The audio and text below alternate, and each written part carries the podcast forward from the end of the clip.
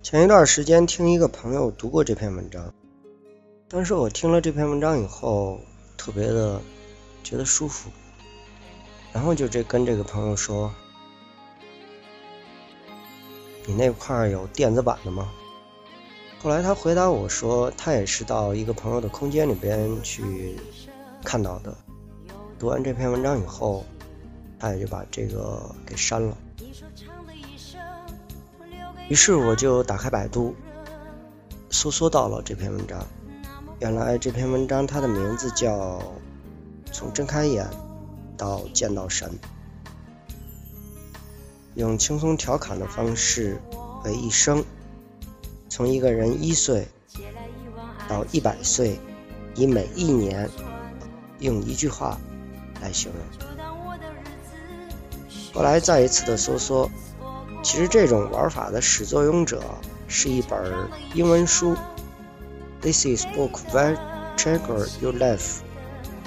作者是两位年过三十的在伦敦从事广告创意的人，名字叫本卡雷和恩类克德哈格，两个人共同去创作。当然，我们下面马上要听到的。这篇文章它是一个中国版本的，是一个杂志社的编辑，他经过想象，把一个普通中国人可能一生碰到的情况改写了一番，于是刊登于第一财经周刊上，然后我就搜索到了这篇文章。OK，我们开始吧。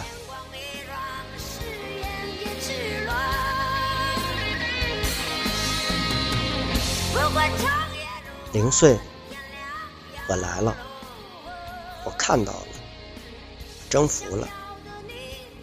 一岁，我就是不讲话，不让大人们轻易知道我在想什么。哼哼。两岁，发表了人生第一篇论文，论走路，还是手脚并用更稳当一些。三岁。认识了许多新朋友，女生、男生，他和我不一样。四岁，鹅鹅鹅，曲项向天歌，白毛浮绿水，红掌拨清波。我的苦难人生就从这儿开始了。五岁，我讨厌每个人都过来摸我一下表示喜欢，我讨厌回答。几岁了？这个问题。六岁，上学，我很忙。七岁，老师说的为什么和爸爸妈妈说的不一样？一定是爸爸妈妈错了。八岁，我应该有一些自己的奢侈品，原来的那些太老土了。九岁。人生第一次翘课，十岁。隔壁班上那个女孩为什么还没有经过我的窗前？十一岁。退子铃真是个好东西，但学会模仿爸爸签字好像更重要。十二岁。升初中。真的从现在开始就能决定我一生的走向吗？那要不要列一个清晰版的人生计划？十三岁，每天都在发育。女生在妈妈陪伴下买了第一个 bra，男生突然开始偷偷的自己洗内裤了。十四岁，月光下，花丛中，花前月下，哈哈。其实我们不过是拉拉手而已。十五岁，小学里最要好的朋友，有的已经失去了联系。十六岁，成为有身份的人，男生偷偷用了父亲的刮胡刀。十七岁，人生里第一次最密集的一年。十八岁，成年。的投票权了，哦，还有高考，它的重要性和决定性是过了好多年才发现的。虽然当时的我已经被重要压得喘不过气儿来了。十九岁，新世界展开了，我可以无法无天了，被叫叔叔或者阿姨。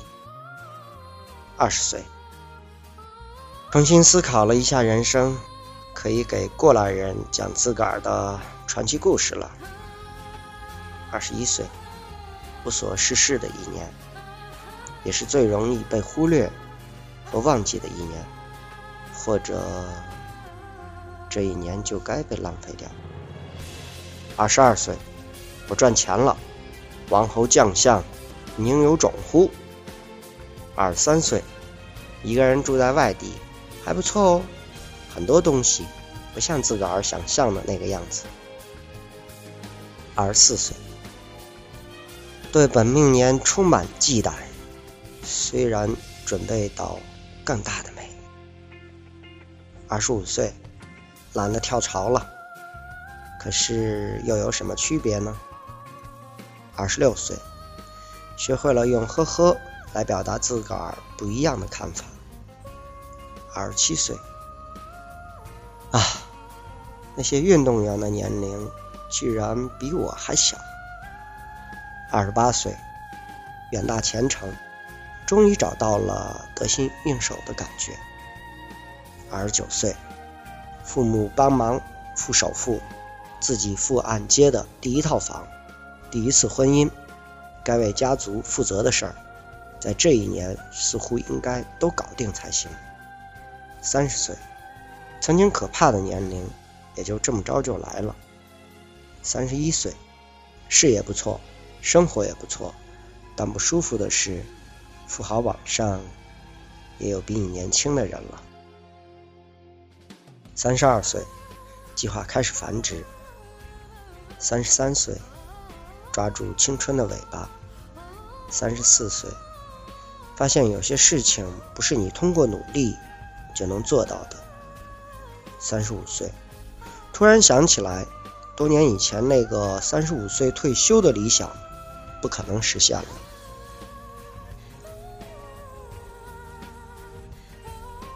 三十六岁。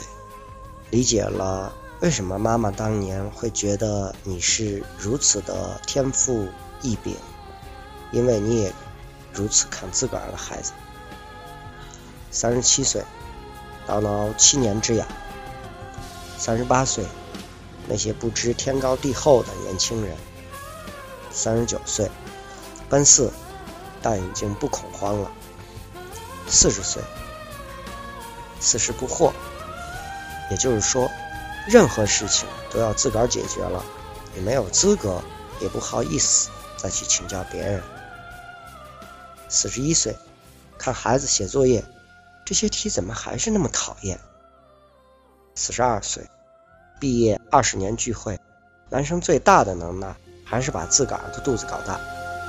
四十三岁，孩子问题好像是遇到的问题中最棘手的，也是最没把握的。四十四岁，去健身房的目的不是为了肌肉或者减肥，而是更多考虑自己的心肺功能问题了。四十五岁，中年危机，找到心跳的感觉。四十六岁，事业有成，觉得自己还是很幸运。四十七岁，孩子的个头超过了自己。四十八岁。发现眼睛居然不近视了。四十九岁，琢磨了一年如何与孩子沟通的问题。五十岁，结婚二十周年纪念，一年一起度一次假，只是因为孩子住校了。五十一岁，去陌生的城市开拓一个新市场，很激动，很兴奋。就像有很多未知的东西等在前面。五十二岁，同学又聚会，为早逝的同学默哀，交流最多的是健康问题。三岁，太阳底下没有新鲜事儿。五十四岁，公共汽车上，很意外，有个孩子给我让座了。五十五岁，儿子要出国了。五十六岁，做的所有事儿，终究还是要放下的。五十七岁，父母随时需要有人在身边照顾。五十八岁，越来越絮叨了，更年期。五十九岁，做了很多退休的计划，这一年过得可真快。六十岁，退休。早上一起床就手足无措，若有所失。六十一岁，认识了许多新朋友。六十二岁，见了一对陌生的同龄夫妇，与他们一起探讨了关于儿女结婚的事宜。六十三岁，参加孩子的婚礼。六十四岁，搬到了另一个城市，与孩子同住。六十五岁。能记得住电视里每个电视频道的号码。六十六岁，告诫自己不要太操心孩子家里的事儿，但总是管不好自己。六十七岁，很迫切的希望有孩子的孩子。六十八岁，终于有了自己的爱好。六十九岁，不会再搬家了。七十岁。得了一场病，写了遗嘱。七十一岁，终于有了孩子的孩子，溺爱他。七十二岁，同学聚会，发现少了些人。七十三岁，想应该把自己的一生记录下来。七十四岁，记忆力狠狠地衰退了一下。七十五岁，早晨醒得越来越早。七十六岁。和儿子争执，第三代应该如何教育的问题。七十七岁，不再抱怨了，世界不是我们的。七十八岁，与老伙计谈论最多的是各种疾病。七十九岁，坚持每天了解新闻，知道别人在讲什么东西。八十岁，其实一辈子啊，还是挺满意的。八十一岁，量身高，突然发现自己比年轻时矮了三公分。八十二岁，孩子越来越多的把我当做要照顾的孩子。八十三岁，重写一遍遗嘱，只不过是叮嘱继承者一定要保管好我那些东西。八十四岁，我居然活到了八十四岁。八十五岁。随身带着卡片，上面记着姓名、健康状况，还有住址和联系电话。八十六岁，很久远的事儿都想起来了，但身边发生的事儿变得越来越模糊了。八十七岁，有时会想有关尊严的问题。八十八岁，他们以为我真的什么也不清楚了。八十九岁，拒绝轮椅。坚持每天出去走几分钟。九十岁，对那些说看不出你九十岁的人，报以微笑。九十一岁，最后的一颗牙掉了。九十二岁，接受不做任何事，已经没有人放心让你做任何事情了。九十三岁，接受轮椅。九十四岁。孙子用他第一个月的工资给我买了件礼物。九十五岁，已经不再关心具体的日期了，只是下意识地问：“今天是几号？”一天问了不下十次。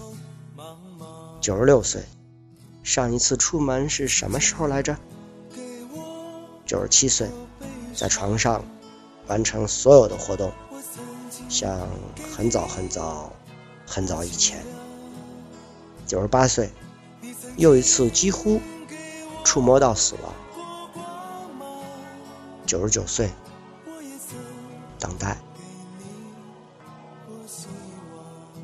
一百岁，我走了。